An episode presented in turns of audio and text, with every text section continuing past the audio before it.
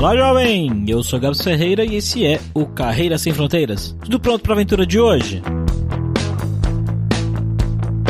Etienne é desenvolvedora de software e vive atualmente em Londres. Mas não era bem essa a trajetória que ela tinha pensado para a carreira dela. Ela começou fazendo faculdade de música, tocando piano e tudo mais, olha só. Só que aí no sexto período da faculdade ela resolveu que não era aquilo que ela queria seguir e foi para a área de tecnologia. Durante a faculdade ela acabou conseguindo um intercâmbio na França e um estágio em Berlim, que legal. Os planos que ela tinha era de ficar lá em Berlim, mas algumas coisas não correram como ela esperava e ela começou a procurar emprego. Foi quando ela foi parar em Londres. Ela vive lá já faz pouco mais de quatro anos. Ela gosta bastante da vida lá e ela tem coisas legais para contar sobre a vida lá, né? Como sempre, custo de vida, a experiência de trabalhar com pessoas de outro país, a cultura cultura e tudo mais. Mas olha só, a Etienne tá se mudando para Barcelona, terra aí do nosso host Fabrício Carraro. Então a gente tem hoje nesse podcast várias dicas da vida em Londres, mas também várias dicas da vida em Barcelona.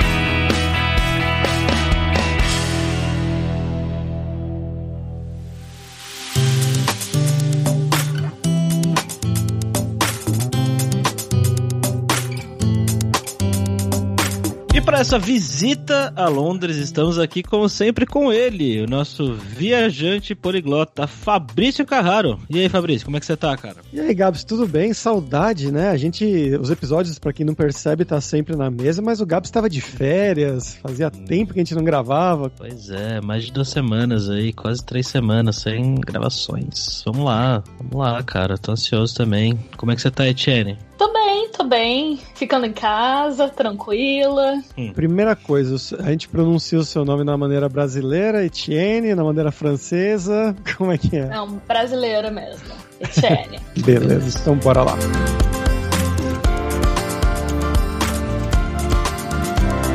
Como sempre, só o nosso jabazinho inicial aqui que o podcast Carreira Sem Fronteiras é oferecido pela Alura Língua, cursos online de idiomas, que eu, Fabrício Carraro, ajudei a desenvolver com métodos que eu utilizei e utilizo para aprender idiomas como francês, italiano, russo, polonês, grego, alemão e assim por diante. E lembre-se que o ouvinte do Carreira Sem Fronteiras tem 10% de desconto em todos os planos, para você estudar todos os níveis de inglês e espanhol com a gente pelo mesmo valor. Então vai lá em aluralingua.com.br barra promoção barra carreira e comece a estudar com a gente hoje mesmo.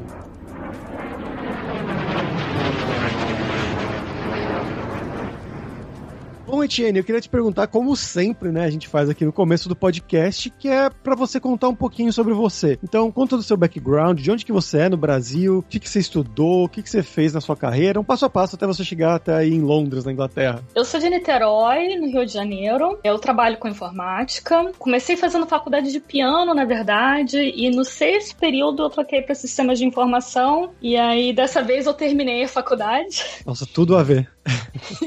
Mas na verdade tem bastante gente da área de informática que também é músico. Não sei por que exatamente, né? Já que são coisas completamente diferentes. Mas é algo que eu acabo vendo com bastante frequência, na verdade. E aí, na faculdade, eu fiz um intercâmbio, na época, Ciências Sem Fronteiras. E eu fui para a França. Fiquei lá um tempo. Depois eu terminei meu curso. Depois eu fiz um estágio na Alemanha. E inicialmente meu plano era ficar na Alemanha. Eu tava, digamos assim, visando ser efetivada nessa empresa onde eu tava fazendo o estágio, e aí eles passaram por alguns problemas financeiros, demitiram uma galera. E na Alemanha tem uma regra que se você demite bastante gente, você não pode imediatamente contratar outras pessoas para o mesmo tipo de vaga, né? A maioria dos países que tem, assim, leis laborais importantes não permite esse tipo de coisa. E eles não podiam me contratar, não podiam me efetivar. E aí eu fiquei meio perdida, né? E meu visto ia expirar, e na época eu tinha meu humilde salário de estagiária. Aleatoriamente, comecei a me aplicar para vários empregos em vários lugares, e aí acabei sendo chamada para uma vaga em Londres. E aí eu fui, e foi assim que eu vim parar aqui. Qual cidade que você estava na Alemanha? Alemanha? Eu tava em Berlim. Em Berlim mesmo, tá. Conta pra gente, então, como é que foi essa mudança, né? Você, bom, chegou na França, imagino que tenha sido o primeiro choque, né? Ainda mais nessa época de universidade e tudo mais, mais jovem, e isso diminuiu o choque de o um início em um novo país, de quando você foi depois para Alemanha e para Inglaterra. Conta um pouquinho como é que foi esse começo nesses três lugares aí que você passou. Ah, com certeza, cada lugar teve o seu processo, né? Mas a questão de ter ido primeiro para França, ter sido estudante, ajudou bastante, porque no meio universitário eu acho que você tem assim um ambiente comunitário bem maior, que ajuda bastante, você tem mais interação com outras pessoas e foi um pouco mais fácil do que talvez nos países subsequentes. Na universidade eu tinha bastante amigos brasileiros, outros intercambistas. Isso facilitou um pouco também para não me sentir talvez tão sem raiz, mas foi uma experiência assim muito diferente, porque lá eu estava numa cidade universitária, então era uma cidade pequena, não foi em Paris, foi num lugar bem distante, num lugar que tinha uma cultura bem própria, né, na Bretanha, então eles têm toda a questão de tentar reviver o idioma deles, enfim, eles têm todas as suas questões regionais que são muito interessantes. Até consegui me integrar bastante lá em relação ao, ao idioma. O primeiro choque foi aprender francês, porque eu conseguia falar um pouco, mas, enfim, eu não era fluente, né? Eu cheguei lá com nível A2, né? Então, assim, muito complicado. A 2, para quem não sabe, é como um nível um pouco além do básico, né? Mas chegando ali no quase chegando no pré-intermediário, vamos dizer, né? Pois é. E aí eu fiz o intensivão antes de começar as aulas da faculdade. E aí, quando eu comecei, eu tava no B1. E aí já foi mais intermediário. E aí já foi um pouco mais fácil, mas ainda suei bastante, porque as aulas eram todas em francês, né? As outras dificuldades eram que, enfim, eram cursos diferentes, com grades diferentes, né? No Brasil eu fazia sistemas de informação e o curso nessa faculdade era engenharia eletrônica com especialização em engenharia de software. Então, assim, a parte de programação era menos avançada do que eu tinha visto no Brasil e a parte de cálculo era bem mais pesada. Então, eu tinha uma lacuna na parte das matemáticas que, nossa, eu sofri bastante. Porque eu cheguei para assistir as aulas em francês, de cálculo diferencial parcial integrado em francês, e aí eu não sabia se eu não tava entendendo. Eu não tava entendendo a aula, se eu não tava entendendo o idioma, se eu não tava entendendo nada. Então, assim, grande choque. Foi uma sofrência que valeu a pena, né? Porque eu aprendi muito rápido. Muito rápido. Porque era tudo em francês. E, enfim, em cidades de interior, pouca gente falava inglês. Aliás, quase ninguém falava inglês. Aí eu não tinha outra opção, né? Ou fazer as coisas em francês ou não fazia as coisas. E aí eu me adaptei. Aí foi fluindo. E você tá há quanto tempo aí em Londres? Aqui em Londres já vai fazer quatro anos. Quatro anos já. E você falou que você ficou procurando e, e, surgiu uma oportunidade aí em Londres, né? Como é que foi essa procura? A empresa te achou? Você que encontrou a oportunidade? Como é que foi o processo para ir trabalhar aí? Conta mais pra gente. Uma coisa que facilitou é que eu já estava na Europa, eu estava em Berlim Sim. e, enfim, a comunidade tech lá é bastante desenvolvida, tem bastante evento, bastante meetup, tem várias conferências. E eu tava indo nesses eventos todos e conversando com as pessoas e batendo papo, né? Eu tava até palestrando um pouco também, porque na época eu tinha um projeto open source, que agora eu não mantenho mais, mas na época eu ainda tava trabalhando bastante nele. E aí eu tava indo nesses eventos, enfim, né? Fazendo um networking pesado. E aí, enfim, fui recolhendo os contatinhos, fui mandando mensagem no LinkedIn, né? Fui procurando saber das empresas e tal. E na verdade as pessoas estão loucas querendo contratar, né? Enfim, é muito difícil contratar em tecnologia por vários motivos, né? Eles dizem que eles não encontram gente o suficiente, né? Mas é mais uma questão, na minha opinião, de que todo o processo de entrevista é meio quebrado. Mas isso é uma conversa enorme à parte, né? Fora que muitas empresas aqui têm o referral bônus, né? Que, enfim, se você chamar e essa pessoa for contratada, a pessoa ganha um, uns presentes, né? Então, assim, não são só os recrutadores que estão tentando te convencer a trabalhar para a empresa deles, mas, enfim, os empregados normais também. Sim, na minha empresa que eu trabalhava na Alemanha, Gabs, pra você ter uma noção, se você recomendasse um programador, por exemplo, e ele fosse contratado, você ganhava um bônus de 3 mil euros. Nossa, assim, velho. Assim, tipo, pra, pra caralho, sorrir. Caralho, desculpa desculpa o palavrão aí, ouvinte, mas caralho. Ainda mais com a diferença do euro agora, né? Pro real. Tá? Nossa. Você compra um tá. carro. Pois é. E aí, enfim, as pessoas, os outros programadores, né, tão doidos querendo chamar os amigos todos pra trabalhar com eles, né? E, enfim, e aí batendo papo com alguém, ele me apresentou a empresa dele, eu mandei meu currículo, fiz a entrevista. A primeira entrevista eu tinha certeza que eu não ia ser chamada, porque eu não entendia nada do que a pessoa tava falando no telefone. A entrevista foi por telefone. Eu nunca tinha morado num país de língua inglesa. Eu falava inglês, meu estágio na Alemanha foi todo em inglês, mas todos que estavam falando inglês comigo eram outros estrangeiros, ou alemães no caso, mas o inglês não era a língua nativa dessas pessoas, né? E eu pessoalmente eu acho o inglês de uma pessoa não nativa muito mais fácil de entender do que uma pessoa que fala inglês nativo, especialmente o inglês britânico. É, né? eu ia falar isso, eu ia concordar com você. O inglês britânico da galera que mora aí, nasceu aí mesmo, é, para mim é meio complicado mesmo. E tem muitos sotaques aqui, né? Alguns são bem mais difíceis do que os outros. Então, assim, na verdade rolou toda uma questão com sotaques aqui, né? Então, o primeiro já começou na entrevista que a mulher que me entrevistou era de Essex. E lá eles têm um sotaque bem peculiar e eu não entendia nada do que ela falava. Sabe? Nada, nada. Eu ficava perguntando, você pode repetir, por favor? Ai, poderia me explicar mais uma vez? Eu repetia mais ou menos para ver se ela confirmava quando eu não tinha certeza. Foi a entrevista toda foi assim. Então eu já pensei logo que, ai meu Deus, não vou ser chamada, não vou ser chamada, não passei. E aí, surpreendentemente, eles mandaram e-mail falando assim: ah, não, você passou pra próxima etapa. Eu falei assim, ok, né? Tipo.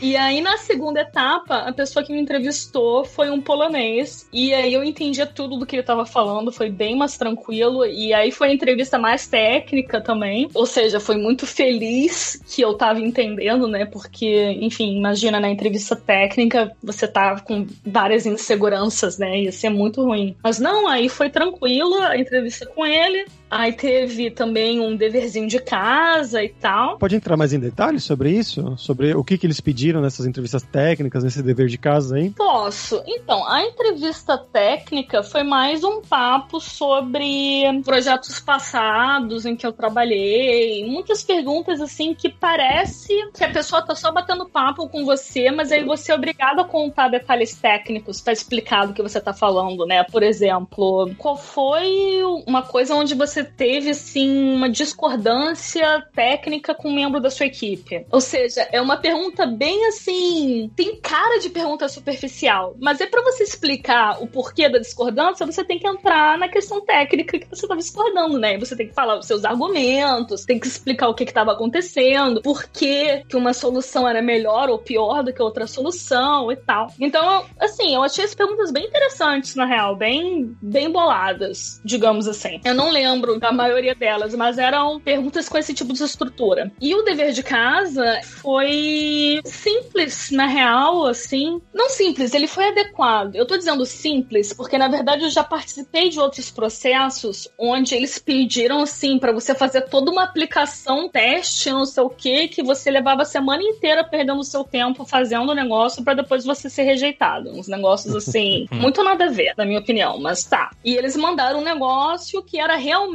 assim, fazível em duas, três horas. Né? Ou seja, um tempo onde eu acho assim, ok, você Sim. usar para um processo de candidatura, né? Era um exercício do tipo, ai, você tem um robozinho que tem que andar para essas posições, aí ele tem assim, e o mapa tem minas e não sei o que, e enfim, aí eles te dão uma entrada e uma saída, né, esperada. E você pode resolver o exercício em algumas linguagens de programação diferentes. Eles te davam as opções e tal. Foi isso. Na verdade, eu achei bem tranquilo de fazer, porque era bem claro. Você tinha um objetivo claro. Faça isso. E devolva um programa correto. Não foi nada subjetivo, foi bem específico. Então eu gostei bastante. E foi isso. Esse foi o dever de casa que eles passaram como parte da entrevista. E foi para essa empresa mesmo que você foi contratada? Foi. E como é que E foi a a- parte de visto, assim, todo esse processo? Processo burocrático? Nossa, essa parte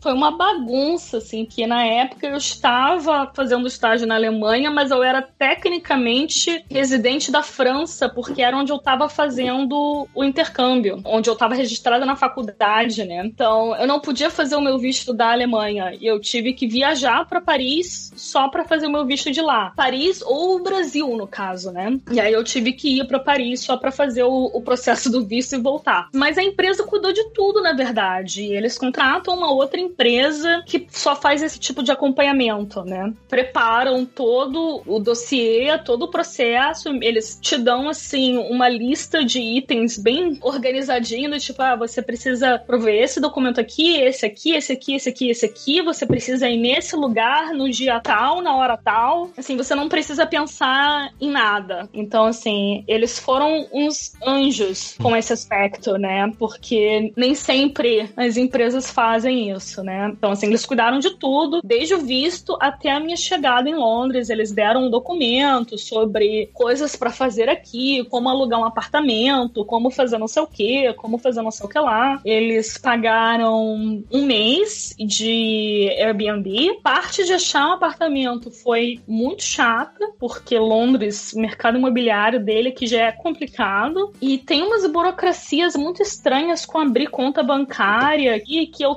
entrei num problema meio ovo e a galinha que para receber meu salário eu precisava ter uma conta no banco, para receber a conta no banco eu precisava ter um endereço fixo e para alugar o um apartamento eu precisava ter uma conta no banco e ter recebido Nossa. meu salário. No final das Caramba. contas, o CEO da empresa teve que escrever uma carta pro HSBC. No fim deu certo, mas foi assim, foi bem chato. E como é que foi o início, fora a parte burocrática para alugar casa e tudo mais, de adaptação? O que, que você achou? Achou de Londres comparando com as outras cidades que você morou na Europa? Então, aqui a cidade é bem maior, né? É gigantesca gigantesca. Londres é enorme. Era um nível de enormidade que eu não estava acostumada, assim, mesmo sendo do Rio de Janeiro, que tem bastante gente, né? Eu sou de Niterói, mas eu morei no Rio também. Enfim, moro em Niterói também, às vezes eu só dorme em Niterói, né? Passo o dia no Rio. Hum. A área geográfica de Londres é muito maior, tipo, não tem muitos prédios grandes residenciais, né? Que nem tem, tipo assim, Copacabana, que tem uma densidade muito grande, né? Aqui tem muitos bairros que tem uns prédios que são tipo três andares, com vários apartamentos e tal, mas são prédios baixos, né? E se estendem, né? São bairros bem hum. grandes e tal. Enfim, em Berlim, por exemplo, tu entrava no S-Bahn, em 30 minutos você tá em qualquer ponto da cidade, assim, né? Às vezes tu tem que fazer umas combinações estranhas do tipo, mas dentro do Ringbahn, que é uma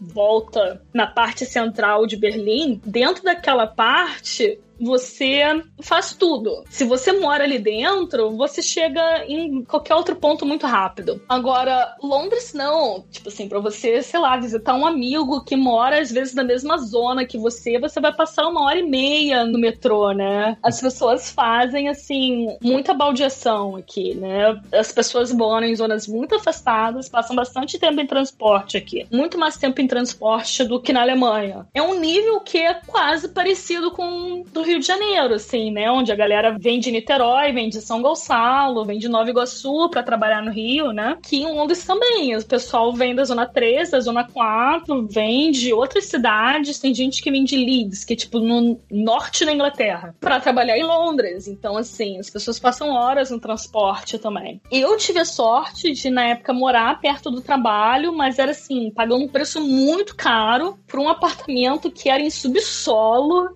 que, enfim, não tinha nenhuma iluminação. Tu tem que fazer essa escolha, assim, né? Ou tu mora num lugar confortável, mas aí você tem que passar horas no transporte, ou você mora, assim, num buraco, mas você mora num bairro excelente, onde, enfim, você tem tudo na sua porta, onde você anda pro trabalho.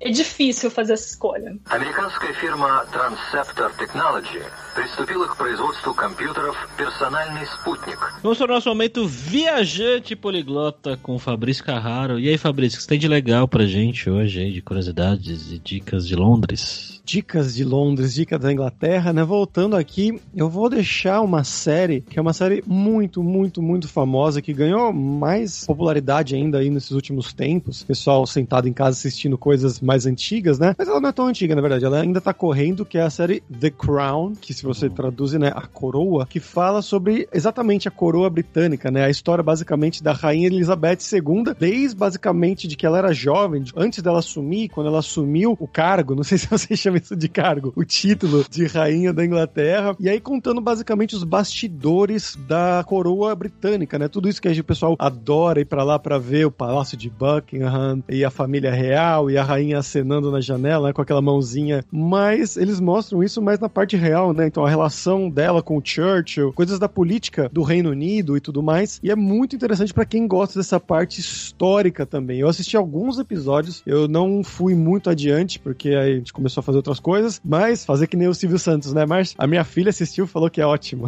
Nesse caso, a minha namorada assistiu, ela é apaixonada por essa série, ela sempre fala que é realmente excelente e ainda tá saindo novos episódios. Inclusive, eles, a coisa mais interessante, assim, uma das coisas mais interessantes é que eles realmente eles tocam na ferida de mostrar, por exemplo, o irmão do pai dela, né, da Elizabeth, ou então de mostrar sobre os rumores de que o marido dela, o príncipe Philip, teria traído ela com outras mulheres. Então, eles vão realmente a fundo que você fala, meu Deus, como isso é possível? Eles estão mostrando isso daí, né, que não tem um processo, nada mais, mas a série ganhou vários e vários prêmios, tanto de atuação quanto da série mesmo. Então, essa é a recomendação de hoje. E vou deixar aí pra Etienne falar quais são as coisas que você gosta de fazer aí da cidade mesmo de Londres. Antes de eu falar isso, eu posso dar uma outra recomendação de série? Claro. Tem uma série que eu sou apaixonada, que é uma série britânica também, chamada Fleabag. Ah, adoro. Ai, é muito boa! É Bom muito demais, boa.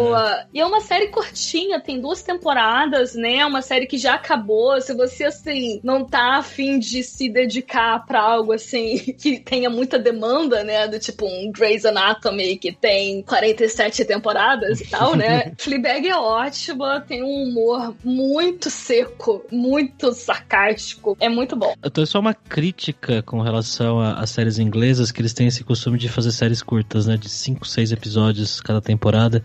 E às vezes isso é ruim, porque a gente fica órfão da série. Por exemplo, tem uma outra série também que eu adoro inglesa, que é a IT Crowd. Vocês conhecem? Conheço. De nome, Boa, conheço né? de nome. Não, a IT Crowd é maravilhosa e já é um pouco mais antiga, né? Já tem. Já acabou faz anos já. Mas tem duas ou três temporadas só e. Nossa, sou órfão dessa série, eu adorava. Queria muito que ela continuasse. Mas vamos lá, Etienne, conta pra gente o que, que tem de legal pra fazer em Londres, o que, que você gosta de fazer aí, dicas culturais. Em Londres, um dos meus passeios favoritos, na verdade, é caminhar ao longo do Regent's Canal e ver os barquinhos passando, ver as pessoas caminhando, assim, não é nada demais, na verdade, mas é. Ai, uma vez passou um barco de uma bruxa vendendo ervas, sabe, uns negócios assim muito loucos. Outras coisas legais pra fazer aqui são os bares de coquetéis. São caríssimos, no entanto, né? Não é um passeio free. Mas tem vários bares que são temporários, na verdade, onde eles se instalam num lugar por um tempo, por um tempo limitado, e você tem que fazer uma reserva com meses de antecedência e tal. Mas eu lembro que eu fui em um, era assim, uma simulação da época do Alan Turing, né? E aí, enfim, você chegava lá e eles te davam um disfarce, e aí você tinha que fingir que você tava decifrando códigos e não sei o quê. E aí você descobria o sabor do seu coquetel, né? É, uns negócios, assim, muito viajantes, assim, né? E muito interessantes também.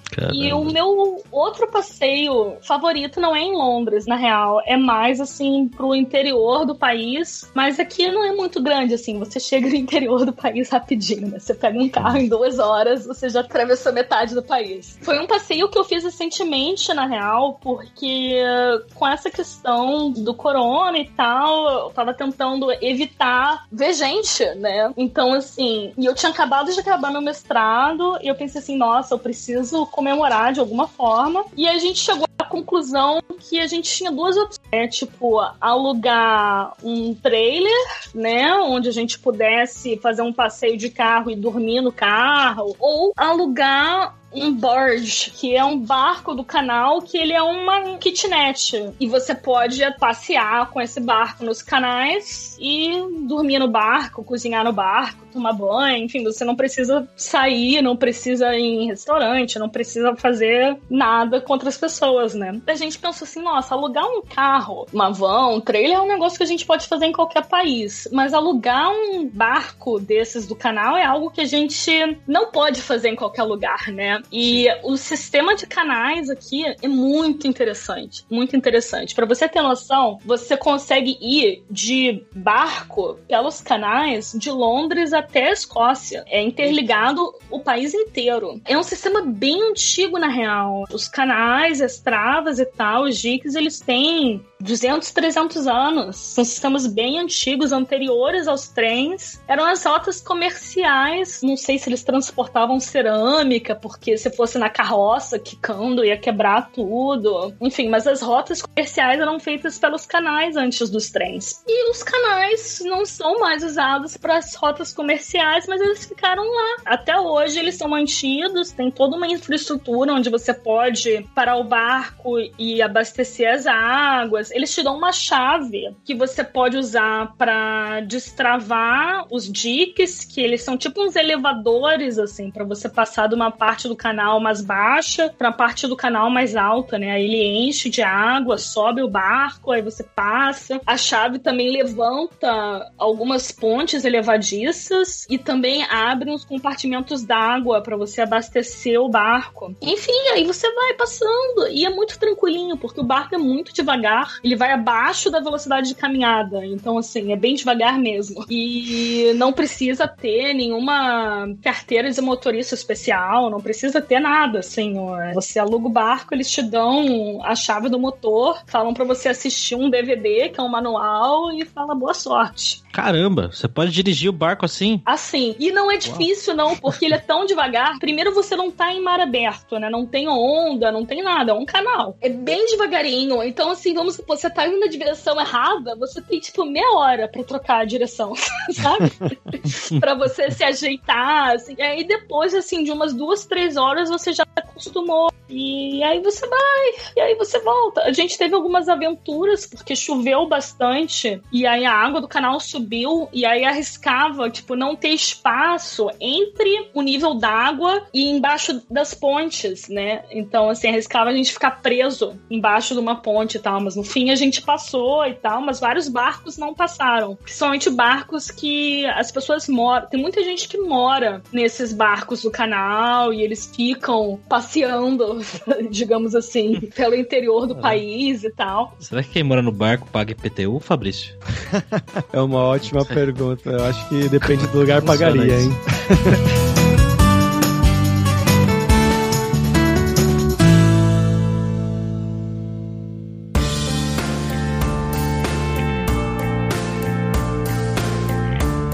Voltando para a parte do seu trabalho, conta um pouquinho da sua dinâmica de trabalho. Então, você achou que trabalhar em uma empresa na Inglaterra é muito diferente das suas experiências anteriores de trabalho, da dinâmica mesmo, de como funciona o dia a dia, as reuniões, das pessoas, como é que é trabalhar com os ingleses ou a maioria é estrangeiro também? Eu achei bem diferente da minha dinâmica na Alemanha, que era bem diferente da minha dinâmica no Brasil, mas ao mesmo tempo eu não sei julgar se é uma diferença de empresa para empresa empresa ou de todo um país para outro país, porque, enfim, eu não tive muitas experiências em cada lugar, né? Eu tive mais experiências no Brasil, na verdade. Eu tive uma experiência na França, uma na Alemanha, uma aqui, e depois eu troquei para uma empresa remota, que é americana. Então, assim, não tem como eu construir uma ideia generalizada do ambiente de trabalho aqui. Mas umas coisas que eu reparei, por exemplo, a hora do almoço é bem mais sagrada atrasada na Alemanha do que aqui. Aqui uma galera pega um sanduíche, tira 20 minutos de almoço para sair cedo, né, do trabalho. Mas na Alemanha a galera ia, às vezes tirava uma hora de almoço de uma hora e meia, sabe? Mas é aquilo que eu disse, eu não sei dizer se era uma questão da cultura de uma empresa para outra ou de um país para outro. E seus pares, eles são é, ingleses mesmo? Você fez amizade com ingleses? Na real, não.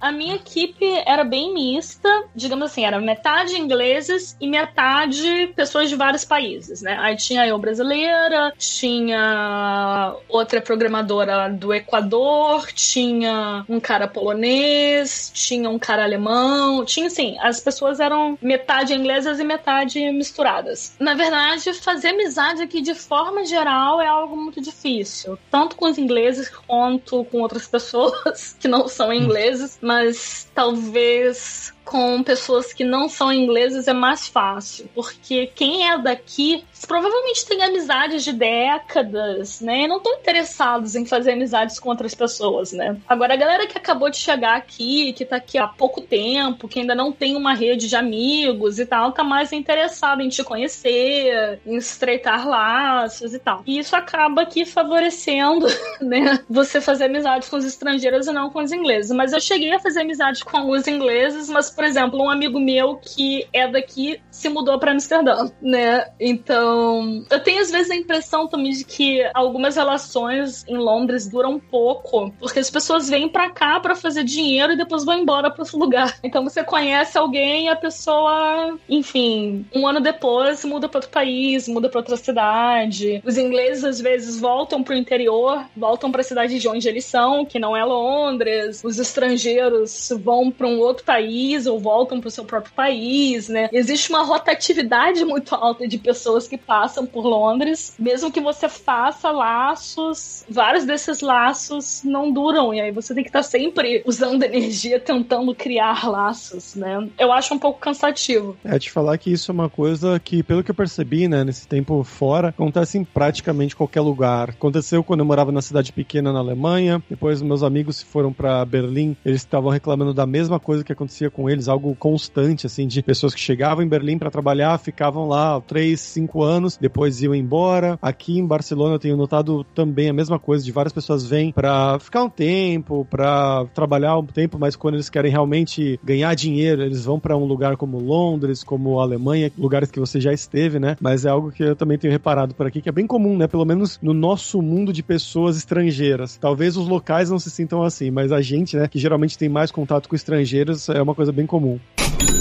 Bom, Etienne, agora vamos falar sobre dinheiro. A gente sempre pergunta aqui no podcast como que é a questão do custo de vida, onde né, as pessoas vivem, no seu caso, em Londres, e o que, que é caro aí morar é caro, sair é caro e se você puder, né, comparar como que é essa a relação da grana que você ganha hoje com o que é aqui no Brasil e, e, nos outros países que você viveu? Todos os lugares que eu trabalhei na Europa, o dinheiro que sobra no final do mês era bem maior do que no Brasil, né? Mas entre cidades que eu trabalhei aqui, em Londres, eu sinto que sobra menos, assim, comparado a, por exemplo, o custo de vida aqui é tão caro que eu, talvez o salário não compensa. Salários são bem altos. Eles são os maiores salários da Europa. Eu acho que só Zurique tem assim uma faixa semelhante e tal, mas o custo de vida acaba não compensando assim. A diferença, o aumento do salário que você tem mudando da Alemanha para cá, enfim, essa diferença você acaba gastando. Não é uma diferença que você guarda. Nesse aspecto, eu preferia Berlim, assim. Os aluguéis aqui são muito caros. Você tem que realmente se mudar para muito longe ou morar em apartamentos muito pequenos. É aquilo que eu tava falando que você tem que fazer essa opção assim. Às vezes não tem jeito assim, né? É algo que você gasta muito dinheiro aqui. É isso. E outra coisa mais dia a dia assim, menos macro, as coisas mais micro assim, é beber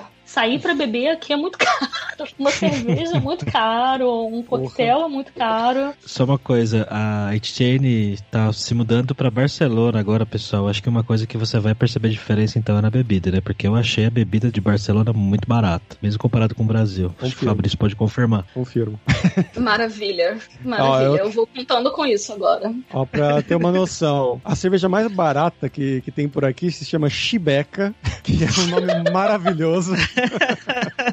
e, eh, se não me engano, você compra um, um engradado, né? Um engradadinho de latinha mesmo, aquela caixa de latas, 12 latas, assim, cada uma sai algo em torno de 40 e poucos centavos, 50 centavos, assim, de euro, né? Não dá para converter, claro, porque agora o real tá muito, muito discrepante, mas é um preço bem, bem barato se você for olhar aqui. Se você compra num bar, você vai pagar geralmente entre 1,50 e 2,50, que também é bem ok. De quarta e domingo no Montaditos aí em, Barcelona e na Espanha, tudo a um euro, Etienne. Chopp de 500ml por um euro. Bom demais. Mentira!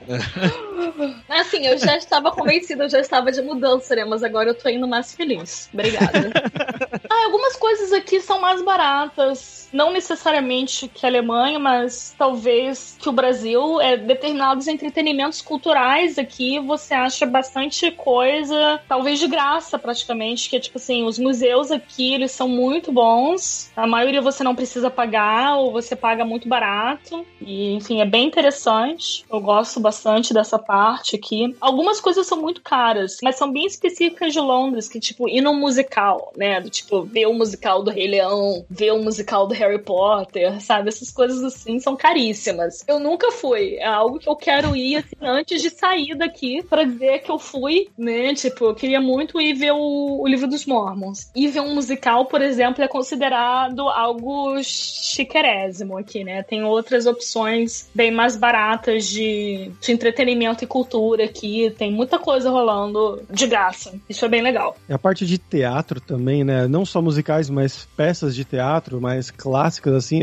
porque Londres é meio que a Broadway da Europa, assim. Então tem muita, é. muita coisa mesmo. A primeira vez que eu fui para Londres, eu queria muito ver uma peça. E eu acabei assistindo Hamlet, que era com o ator que faz o Dr. Moriarty na série do Sherlock, essa nova britânica da BBC. Ele é muito bom, muito, muito bom mesmo. Mas é aquela coisa, né? Peça de teatro, você fica lá quatro horas com uma parada no meio, é meio. e com inglês ainda de Shakespeare. Então é uma coisa meio cansativa. Você tem que estar preparado realmente para isso, né? Mas tem coisas mais recentes também, né? Como a Etienne falou, Rei Leão, tem coisas mais populares, assim, mais de, de fácil acesso para qualquer um. Algumas outras coisas aqui também são oferecidas, talvez, para um público mais elitizado, talvez. Por exemplo, na Alemanha, a Alemanha tem vários polos, assim, né? Em cidades separadas, né? Tipo, você tem a capital em Berlim, mas todos os bancos estão em Frankfurt. Aí você tem mais um monte de empresa em Munique e tal. E em Londres, no Reino Unido, tudo é em Londres, né? Então, tipo, os caras engravatados estão aqui também, né? Berlim era um lugar mais punk. Aqui é um lugar mais engravatado. Então, assim, isso sobe bastante o preço e isso sobe bastante determinados elitismos também. Então, às vezes procurar algumas coisas mais alternativas aqui, às vezes é mais difícil do que em Berlim, por exemplo. Eu gosto de jazz. E aqui tem o Jazz Café, que é maravilhoso. Você vai ver artistas internacionais, renomadíssimos, mas custa os olhos da cara. E aí eu quase nunca vou. Em Berlim tinha um grupo que tocava em galpões abandonados por 5 euros toda segunda-feira. E aí eu tentava ir toda segunda-feira. Então, assim, eram programas diferentes para públicos diferentes, né? E eu não conseguia achar ainda né, esse tipo de evento mais underground aqui. É, é, difícil se conectar com uma galera mais underground aqui em Londres por causa da densidade de engravatados. Mas quando você fala os olhos da cara, quanto que é mais ou menos, só pra gente ter uma ideia? Umas 50 libras pra ir num show. Nossa. Ouch. Vamos, vamos. Deixa eu até abrir aqui e fazer, ó. 50 libras em reais. R$ 373,11 na cotação de hoje.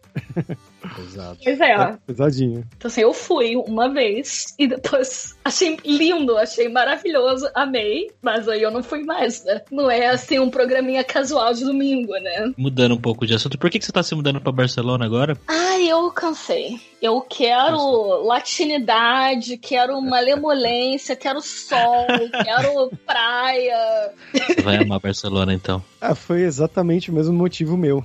eu tava cansado de Alemanha, do frio, tudo mais. Ela vai adorar com certeza. Se bem que agora não, né? Agora tá inverno, esfriou bastante. Tô de moletom dentro de casa. Tô nível Brasil. Ah, mas acho que o inverno daí não se compara ao inverno londrino, né? Não chove. O Londrino não é tão ruim, na verdade. A temperatura aqui não cai muito. Existe umas condições climáticas bem especiais aqui e na verdade a temperatura não cai tanto, não neva praticamente, mas é muito longo. Então, por exemplo, agora já estamos em inverno já há algumas semanas, na real, que tá, enfim, abaixo de 10 graus.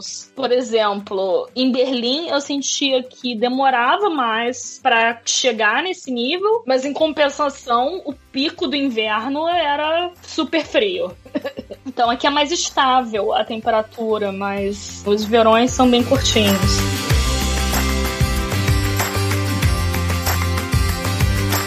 Etienne, muito obrigado aí pela sua presença, pela sua participação. Espero que você seja feliz em Barcelona. Para quando que tá marcada a mudança? Então, eu tenho que ir antes de abril, né? Porque é quando acaba o contrato com o meu apartamento aqui. Mas eu ainda tenho que resolver muita coisa antes de ir. Por exemplo, meu visto em Barcelona, como vai ser. então, eu tô andando com essas burocracias e aí assim que eu resolver, eu vou. Só sei que eu tenho que chegar antes de abril. Então, eu creio que assim, para fevereiro eu esteja indo. Maravilha. Esse quer divulgar alguma coisa? Quero. Esse ano eu passei por alguns perrengues, mas não foram perrengues engraçados, né? Eu não estou trabalhando atualmente, eu terminei o mestrado agora e eu tava meio sem saco de entrevistar de novo para outras empresas tech e eu também tô mudando de país. Eu pensei assim, ah, eu vou entrevistar depois que eu me mudar. Eu resolvi tocar os meus próprios projetos, assim, né? Tentar investir em alguma coisa interessante e aí eu tô tentando transformar o meu projeto de mestrado talvez, quem sabe talvez, numa empresa viável. Tô tentando transformar num produto bacana e tal. E o projeto é o seguinte, ele é um aplicativo de idiomas que ajuda você a se expressar numa nova língua. Ele é um jogo de imagens que você joga com outras pessoas e aí você pode escrever criativamente com toda a liberdade que você quiser, mas com uma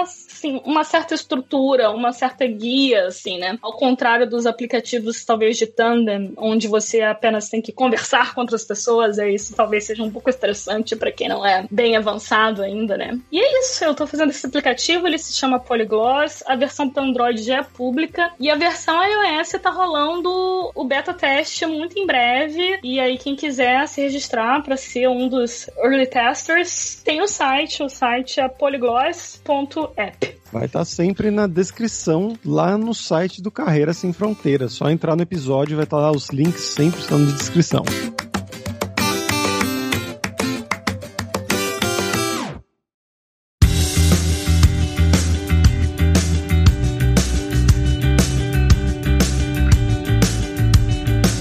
Por hoje é isso. Thank you very much pela sua audiência. E se você gosta do Carreira Sem Fronteiras, recomende para cinco amigos, para nossa comunidade crescer sempre cada vez mais. E entre no nosso grupo do Facebook, o Carreira Sem Fronteiras, para você ter mais dicas sobre empregos, mercado de trabalho no exterior, tecnologia e também sobre a língua inglesa e algum outro idioma. E não deixe de conhecer a Lura Língua para você reforçar o seu inglês e o seu espanhol e dar aquela força, tanto no seu currículo quanto na sua vida profissional, que foi algo que a Etienne destacou bastante durante o episódio, falando que ela trabalhava lá em Berlim em inglês e depois teve que fazer entrevistas em inglês para trabalhar na Inglaterra e trabalhar lá, obviamente, em inglês também. No curso da Lura Língua, inclusive, tem aulas especificamente sobre isso, de como fazer uma entrevista, como falar com o seu chefe. Então, com certeza você vai curtir. E só lembrando que o ouvinte do Carreira Sem Fronteiras tem 10% de desconto em todos os planos. Então, vai lá em aluralingua.com.br barra promoção barra carreira e comece a estudar com a gente hoje mesmo. Além também, é claro, da alura.com.br que tem mais de 1.200 cursos de tecnologia, tanto nas áreas de programação, que é inclusive a área da ITN, mas também marketing, design, business, soft skills, curso de como você criar o seu currículo em inglês ou em espanhol para mandar para o exterior. Então, com certeza vai ter o um curso para você. Então, pessoal, até a próxima quarta-feira com uma nova aventura e um novo país.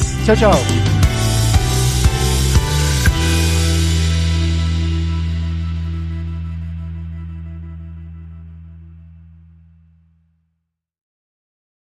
Este podcast foi editado por Radiofobia, podcast e multimídia.